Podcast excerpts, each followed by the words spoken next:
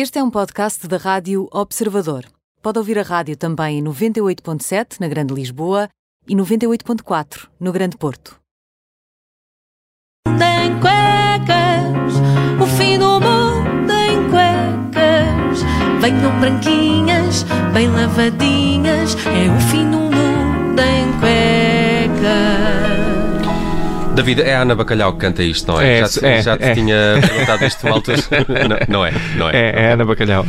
Olha, David, bem-vindo. a- Bom ano, já agora. Bom Bem, ano, bom ano a todos. Uh, de que é que nos uh, falas neste início de 2020? Este início de 2020, porque se ao menos tivéssemos uma, uma palavra para isso em Portugal, em português, não é? 2020, eh, 2020. Mas bom ano a todos, bom ano a todos. Como foi a vossa passagem de ano? Hã? Espetacular, Incrível. não se nota pela minha em tosse. família. Eh, em família, pois. A minha também eh, foi em família. eh, eu tive que passar com os miúdos, por Mas isso. nota aqui uma tristeza. Sim, é. Tive que passar com os miúdos. Sim, idos vão os tempos de deboche e de copos. eh, com miúdos não dá. Mas a- Bem-vindo à vida de adulto. É uma chatice. Mas a propósito disso, e não sei se ouviram falar. Uma mulher publicou no site eh, Reddit a seguinte história, que eu achei maravilhosa.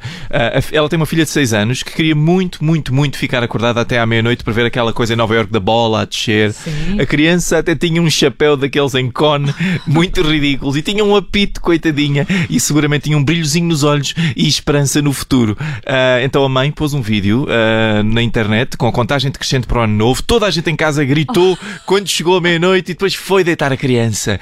E depois disso foi sempre dar com os amigos, a mãe, não a criança. Ah, só que ela, a mãe fez isto às 10 da noite para poder beber copos à vontade. Ou seja, enganou a própria filha. Meu Deus. Nunca deve ter acontecido antes. Nunca! E houve muita gente a dizer que isto não se faz à pobre da criança nas redes sociais. E eu concordo, eu concordo 100%. Aliás, até dediquei 15 minutos do meu tempo a ver qual era o melhor vídeo da contagem decrescente para no futuro eu evitar fazer isso aos meus filhos a todo o custo. Concordo contigo, eu também acho que isto não se faz. E já agora, podes passar-me o link? Claro, Só, claro, para, claro. só para eu ter a certeza que também não vou correr o risco de fazer isto aos Claro, meus filhos. claro, Carla. E já agora, se algum ouvinte com filhos quiser também evitar acidentalmente enganar os filhos desta forma no próximo ano e ir beber copos à vontade, como uma pessoa crescida, eu posso disponibilizar o link, ah, porque não há nada mais importante que os nossos filhos, Claro, não é? não lhe devemos mentir, não. não. David, hoje também nos falas do Papa. Claro, claro, o Papa é um dos meus temas favoritos.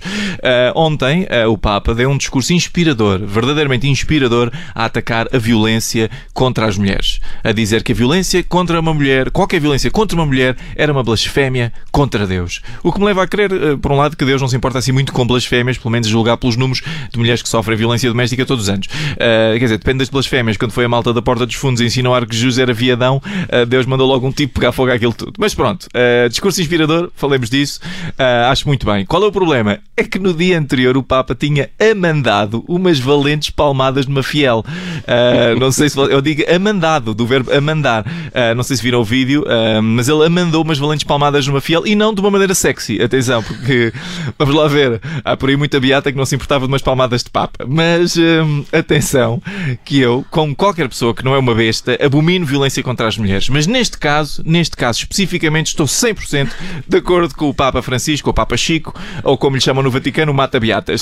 Ou seja, eh, achas que o Papa eh, agrediu para alguns ou reagiu bem? Eh, Eu acho que ele reagiu muito bem. Em Acho que, acho que fez muito bem em ter dado aquela, aqueles toques naquela senhora. Ah, Porque as redes sociais estão todas a criticar o homem, mas aquilo foi claramente em legítima defesa. Quer dizer, é ir ver o vídeo na internet. Está o Papa a andar calmamente na rua a fazer aquilo que os Papas fazem normalmente, que eu acho que é benzer as pessoas, não sei, eh, não, não estou muito familiarizado com a atividade.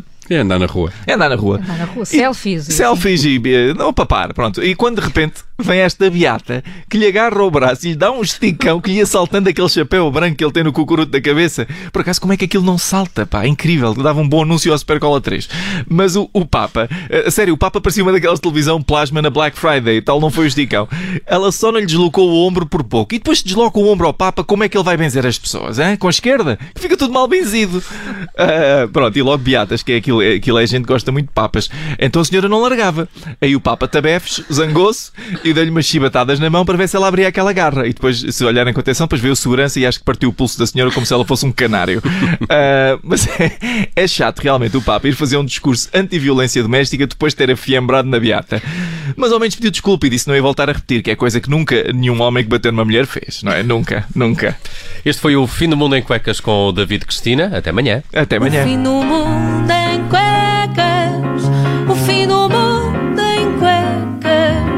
Venham branquinhas, bem lavadinhas, é o fim do mundo em cuecas. Já daqui a pouco vamos eh, saber como anda o mundo das celebridades. O termómetro de hoje